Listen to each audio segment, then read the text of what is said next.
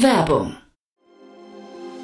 Sei dabei beim HTGF Family Day am 11. und 12. Juni in der Station Berlin. Für zwei Tage voller Inspiration und Business. Tauche ein in ein einzigartiges Netzwerkerlebnis mit bis zu 1500 Teilnehmenden. Erkunde das innovative Seed- und Later-Stage-Portfolio des Hightech Gründerfonds. Lass dich vom vielseitigen Programm inspirieren und knüpfe wertvolle Kontakte. Sichere dir jetzt dein Ticket. Mehr Informationen findest du unter www.family-day-htgf f.de.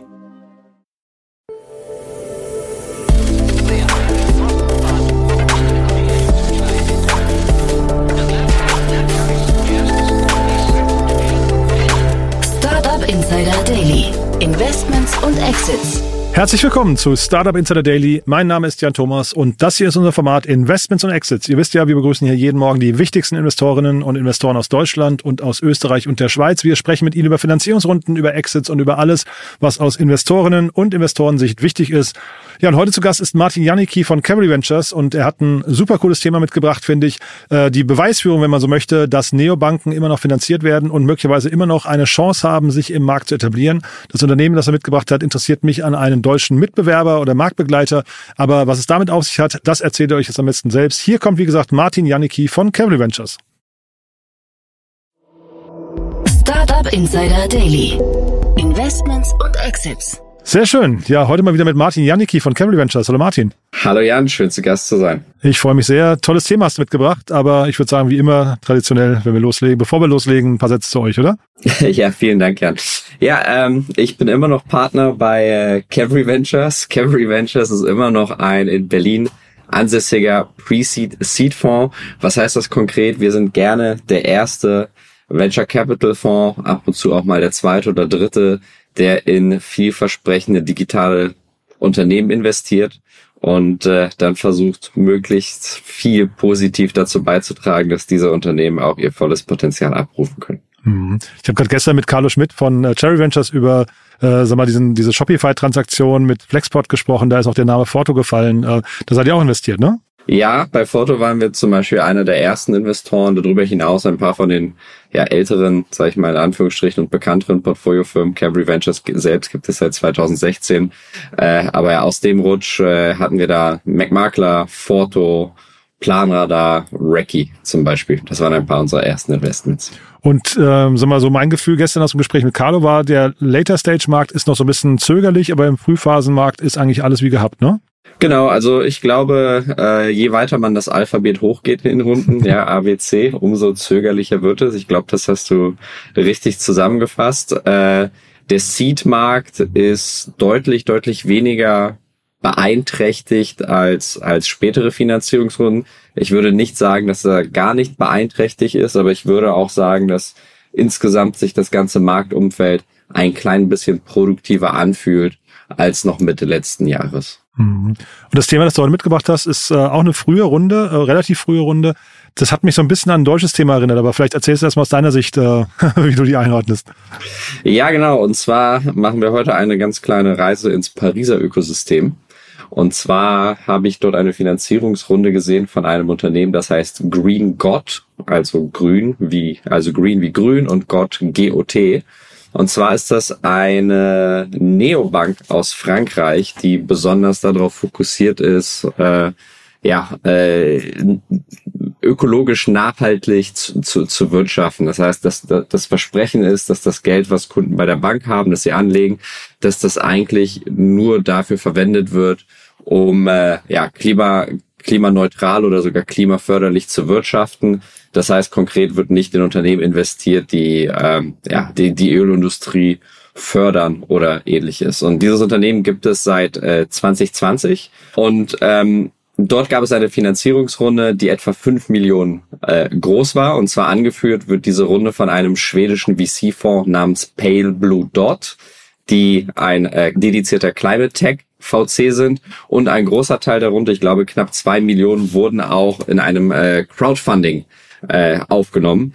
Das heißt hier sehr, sehr ähnlich wie, sag ich mal, das Fundraising Playbook, das damals, ich glaube, 2015 Revolut äh, mhm. gemacht hat. Die haben auch parallel geraced von Fonds und von der Crowd, was für sie ein sehr, sehr starkes äh, Marketinginstrument war. Wieso fand ich dieses Thema ähm, sehr interessant? Ich glaube, Neobanken und B2C Fintechs sind äh, aktuell eine Kategorie, die im Marktumfeld schon stärker unter Druck steht. Auf der anderen Seite sind wir voll im Climate-Trend und hier, glaube ich, prallen zwei Richtungen aufeinander. Und es wird äh, interessant zu, zu sehen, ähm, wie es für dieses Unternehmen weitergeht und inwiefern diese Positionierung tatsächlich auch in der breiteren Bevölkerung Anklang findet.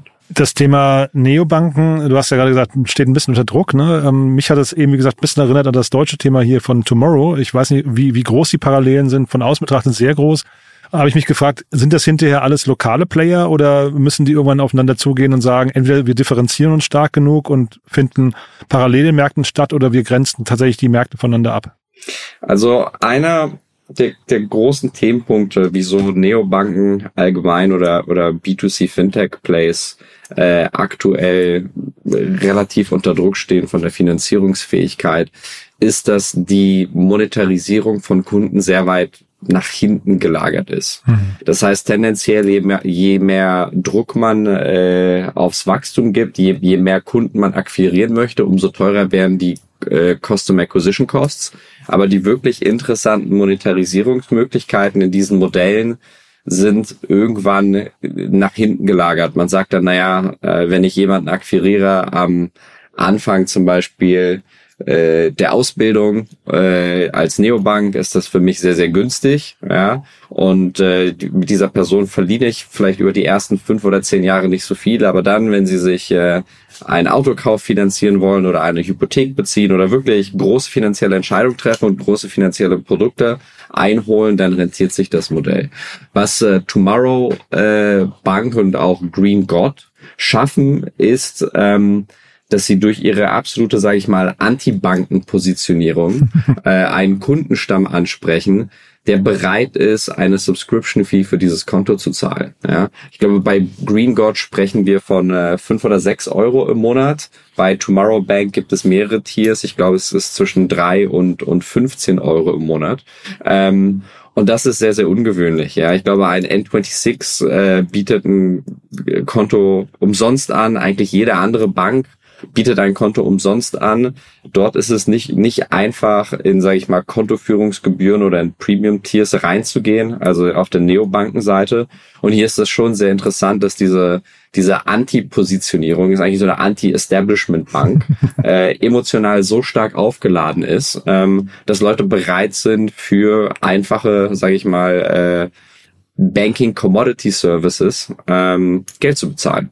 Und ich glaube, das gibt wiederum dem, de, den ganzen Unit Economics hier ein bisschen mehr Raum zum Atmen. Ich glaube, die, die, die, die Uhr läuft hier nicht so stark gegen ein Green God oder ein Tomorrow Bank, wie das vielleicht gegen andere Neobanken der Fall ist. Nichtsdestotrotz äh, bleibt natürlich die Frage bestehen, ähm, wie man in Zukunft einen Kunden nochmal deutlich besser monetarisieren kann oder wie man dazu kommt, dass diese Banken wirklich erheblich viele Assets auf ihre Plattform ziehen, äh, ziehen können, weil es ist ja natürlich auch äh, deren Ziel, das Kapital eben für klimafördernde Projekte einzuwenden und entsprechend sind Assets under Management eine ganz wichtige Stellschraube, um, um dieses Ziel auch zu erreichen. Mhm. Mega spannend finde ich das. Ähm, diese langen Monetarisierungszyklen, die du gerade angesprochen hast, das ist wahrscheinlich der Grund auch, warum Fintech so unter Druck steht ne, oder, oder die Neobanken, weil ich vermute mal aus Investorensicht, gerade heutzutage ist das irgendwie eine, eine Geschichte, die man überhaupt nicht mehr gerne sieht, ne?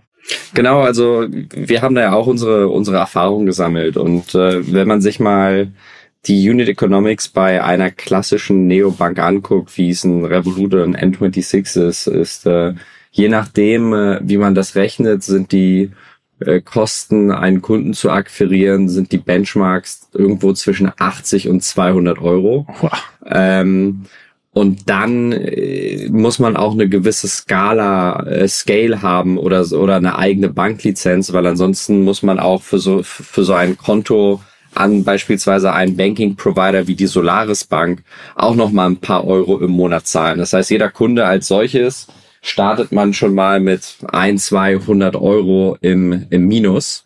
Und äh, man ist äh, und man bietet eigentlich den grundsätzlichen Service for free an. Mhm. Und das heißt, die Frage ist, naja, wann kann man die Leute upsellen in ein in eine Premium Subscription? Kann man dort vielleicht eine Versicherung mitverkaufen? Kann man dort einen Kredit mitverkaufen? Aber das sind alles ähm, Dinge, die deutlich, deutlich weiter, weiter nach hinten gelagert sind und die nicht eigentlich das, ja, den ursprünglichen Bedarf des Kunden abdecken, wieso er zu einem überhaupt erst kommt. Und diese ganze indirekte Natur äh, sorgt natürlich dafür, dass das Unternehmen sind, die je schneller sie wachsen wollen, umso mehr Kapital binden. Und das ist gerade eine Dynamik, die im aktuellen Marktumfeld ja, kritischer, äh, kritischer beäugt wird als vielleicht noch äh, in den letzten drei Jahren. Mhm. Und der Logik folgen, wenn du jetzt gerade gesagt hast, so ein Green God ist bei, was waren es, fünf, sechs Euro pro Monat. Das heißt, die haben ihre Kundenakquisitionskosten möglicherweise nach einem Jahr, nach einem guten Jahr oder anderthalb Jahren drin, ja, wieder. Und sind möglicherweise sind ja sogar die Kacks dann sogar günstiger noch, weil die Leute auch da die Werte in den Mittelpunkt stellen, ne? Genau, also ich kann mir sehr gut vorstellen, dass ähm, ja ein Green God Kontobesitzer ein Überzeugungstäter ist mhm. und wahrscheinlich auch gerne allen anderen äh, Freunden erzählt, dass sie bereit sind, Geld zu bezahlen für ein grünes Bankkonto. Entsprechend kann ich mir, kann ich schon davon ausgehen, dass mit dieser speziellen Positionierung auch eine gewisse Viralität einhergeht. Darüber hinaus, ja, diese drei bis fünf Euro Gebühr sind äh, sicherlich mehr um, es sind mehr als die flexiblen Kosten eines laufenden Accounts sind. Das mhm. heißt, hier ist man, ist man schon mal nicht so ein leaky bucket, wie man auf, auf Englisch sagt. Ähm, und, und das Ganze, und, und man hat auf jeden Fall, ja, deutlich mehr Ruhe im Modell, um den Kunden auch tatsächlich zu entwickeln. Ähm, mhm. Wie viel dann am Ende des Tages der, der Wert eines Kunden ist, man sagt im klassischen Bankkundengeschäft, dass man einen Kunden mit zwei bis 3.000 Euro bewertet, aber auch hier den durchschnittlichen Kunden gibt es nicht. Also es gibt Kunden, die quasi wertlos sind im, äh, im Privatkundenbereich und es gibt manche, die sehr, sehr viel wert sind.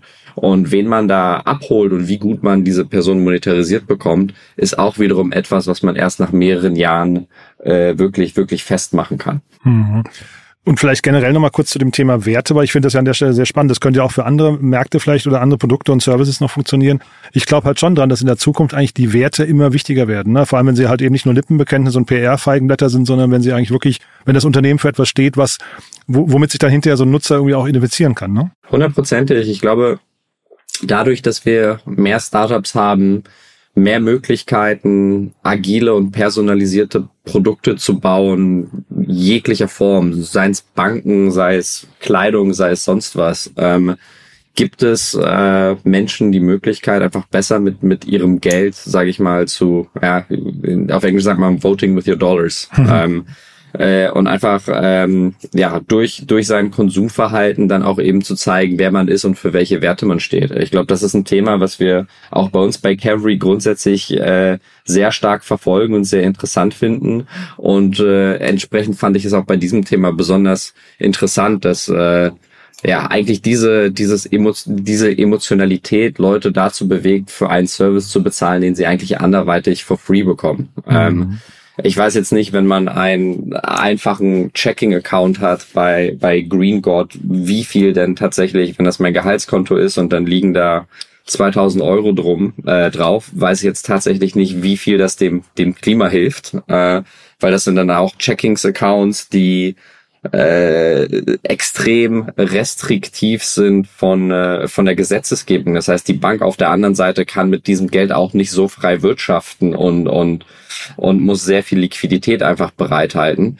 Äh, das heißt, das ist in erster Linie, glaube ich, für die allermeisten Kunden ein, ein sehr emotionales Thema. Ähm, und das macht die, die ganze Sache, glaube ich, aus, aus rein ja, Business-Sicht oder rein aus thesengetriebener Investorenbetrachtung dann doch wirklich äh, sehr, sehr interessant und man fragt sich, äh, wo dort Parallelen vielleicht zu, zu anderen Produktkategorien bestehen. Mhm. Und dann vielleicht nochmal als letzten Punkt dann auch das Thema Crowdfunding hast du ja angesprochen. Das schlägt ja eigentlich in die gleiche Kerbe. Ne? Da versucht man nochmal die Nutzer, die Überzeugungstäter nochmal näher an sich zu binden, damit sie vielleicht erst recht dann abends rumlaufen und ihren Freunden davon erzählen. Ne? Ganz genau, ganz genau. Also das ist äh, hier auch als, glaube ich, ein Marketing-Tool zu sehen. Ähm, grundsätzlich unter Startups hat Crowdfunding ja oft, sage ich mal, einen gemischten Ruf. Mhm. Ja, wenn man eine klassische, sage ich mal, B2B Softwarefirma hat, äh, die Crowdfunding aufnimmt, liegt der Verdacht nahe, dass, dass diese Company dort gelandet ist wegen adverser Selektion. Also äh, zum Beispiel man hat mit allen professionellen Investoren gesprochen, keiner hat Interesse gefunden und jetzt versucht man es auf dem Wege. Aber es gibt durchaus, insbesondere bei B2C-Themen, insbesondere bei, bei Produkten, wo eigentlich die jeder braucht und, und Banking ist insofern ein Alltagsprodukt, weil jede erwachsene Person ja auch mindestens ein Bankkonto hat, typischerweise, ähm, ist das, glaube ich, ein tolles Marketing-Tool. Ähm, und von daher kann ich das hundertprozentig verstehen, wieso sie das getan haben. Revolut, die ja bekanntlich best in class sind, haben das, das vorgemacht, dass das funktioniert und, und entsprechend ist das für mich äh, ein ja komplett nachvollziehbares strategisches Mittel. Wenn man jetzt das Haar in der Suppe suchen müsste, gibt es irgendwas an dem, an dem, ähm, sag mal, an dem Unternehmen oder an der Strategie der, der Finanzierungsrunde, wo du sagst, das, weil das klingt ja jetzt alles relativ gut, finde ich. Ne? Also jetzt ähm, mal abgesehen davon, dass es vielleicht ähnlich ist wie Tomorrow und die vielleicht dann eben äh, sich die Länder ein bisschen aufteilen müssen, aber ansonsten klingt das nach einer, nach einer guten Strategie, ne? Genau, ich, ich glaube, die, die, die Frage ist tatsächlich, ähm, wie groß muss so eine Bank werden, damit sie tatsächlich ihrem Umweltversprechen gerecht wird? Hm. Ja, ich glaube, mit einer, sage ich mal, ethisch umweltorientierten geführten Bank kann man das, das halte ich als eigentlich ein sehr lobenswertes Ziel. Damit kann man viel erreichen. Ja.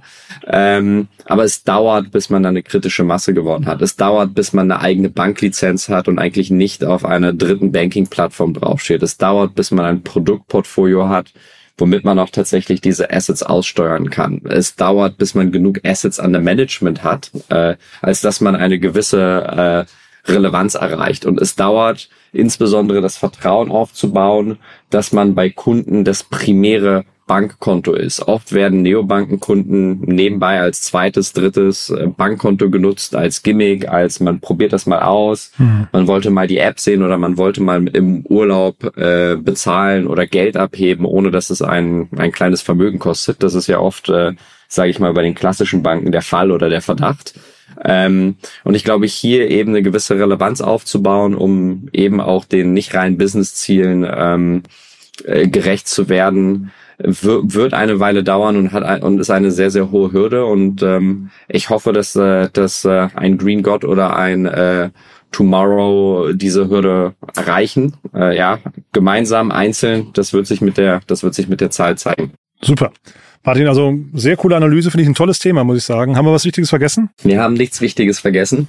Ihr seid Open for, for Business, ne? Wir sind Open for Business. Wir haben einen frischen Fonds, aus dem wir investieren. Wir sind auch aktiv im Markt. Äh, wir ja, sind eigentlich fast jede zweite Woche im Investment Committee mit einer Company, die wir uns sehr ernsthaft angucken. Äh, das heißt hier Aufruf, wenn ihr eine Company baut, äh, meldet euch findet uns. Äh, es ist relativ einfach, uns zu kontaktieren über das Formular auf unserer Website. Und äh, wir sichten jedes Deck und wir geben uns Mühe, auch entsprechend dem Vertrauen, das uns entgegengebracht wird, auch gerecht zu werden. Super. Martin, lieben Dank, dass du da warst und ja, weiterhin eine gute Woche. Großartig, Jan. Danke. Bis dann. Dir. Ciao. Ciao. Startup Insider Daily, Investments und Exits. Der tägliche Dialog mit Experten aus der VC-Szene. Ja, das war Martin Janicki von Cavalry Ventures und das war Investments und Exits für heute. Mir hat's großen Spaß gemacht. Wenn es euch auch so geht, gerne weiterempfehlen. Ihr wisst ja, neue Hörerinnen und Hörer sind hier immer willkommen. Wir freuen uns über jeden, der oder die uns noch nicht kennt und ja, vielleicht dann hängen bleibt bei dem Programm hier. Ihr wisst ja, wir geben uns große Mühe, hier jeden Tag die wichtigsten Themen des Tages mit den interessantesten Persönlichkeiten der Startup-Szene zu besprechen. Und deswegen gerne weiterempfehlen, gerne uns auch bewerten auf Spotify oder Apple Podcast. Das motiviert uns am allermeisten und äh, sorgt weiterhin dafür, dass ihr auch in Zukunft genau solche coolen Gespräche Gesprächen lauschen könnt. Ansonsten noch mal kurz der Hinweis auf unsere Plattform und auf unsere offenen Jobs. Ihr wisst ja, wir haben eine neue Plattform gelauncht. Da findet ihr nach und nach alle Startups der deutschen Startup-Szene mit einem ausführlichen Profil, mit ihren Gesellschaftern, mit den Gründerinnen und Gründern, mit den C-Level-Mitarbeitern, also dem Upper Management. Wir zeigen dort die wichtigsten Nachrichten der Unternehmen. Wir zeigen die Podcasts, in denen sie aufgetreten sind und noch vieles mehr. Das Ganze findet ihr auf www.startupinsider.de. Gerne mal anschauen. Wie gesagt, die Plattform ist noch im Aufbau, deswegen ja ein bisschen gnädig sein mit uns. Unser Team arbeitet mit Hochdruck daran, dass das Ganze ja jeden Tag mehr Form annimmt. Und apropos Team, wir suchen weiterhin Mitarbeiter, wir stocken unser Team auf. Und wenn ihr Lust habt, mit uns zu arbeiten, wenn euch die Startup-Szene interessiert und ihr, und ich sage jetzt einfach mal ganz frech, bei dem coolsten Unternehmen, das über die Startup-Szene berichtet in Deutschland, mitarbeiten möchtet, uns helfen möchtet, genau diese Informationsmedien auf- und auszubauen, dann gerne bei uns melden. Auf unserer Plattform www.startupinsider.de findet ihr alle offenen Jobpostings von uns, aber ihr könnt euch auch gerne initiativ bewerben. Da findet ihr auch ein entsprechendes Formular. Das heißt, wenn ihr das Gefühl habt, ihr seid gut in eurem Job, ihr wisst aber noch nicht ganz genau, wie ihr zu uns passen könntet, dann gerne mal melden. Wir freuen uns auf jeden Fall auf den Austausch mit euch. Ja, das war's von meiner Seite. Ich hoffe, es hat euch Spaß gemacht. Euch einen wunderschönen Tag. Hoffentlich bis nachher oder ansonsten bis morgen. Ciao, ciao.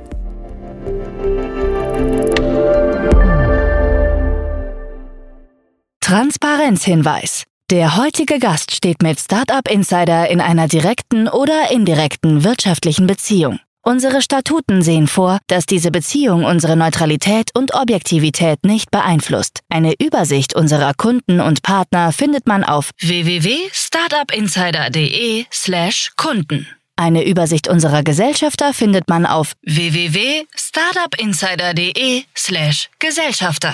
Diese Sendung wurde präsentiert von Fincredible. Onboarding made easy mit Open Banking. Mehr Infos unter www.fincredible.io.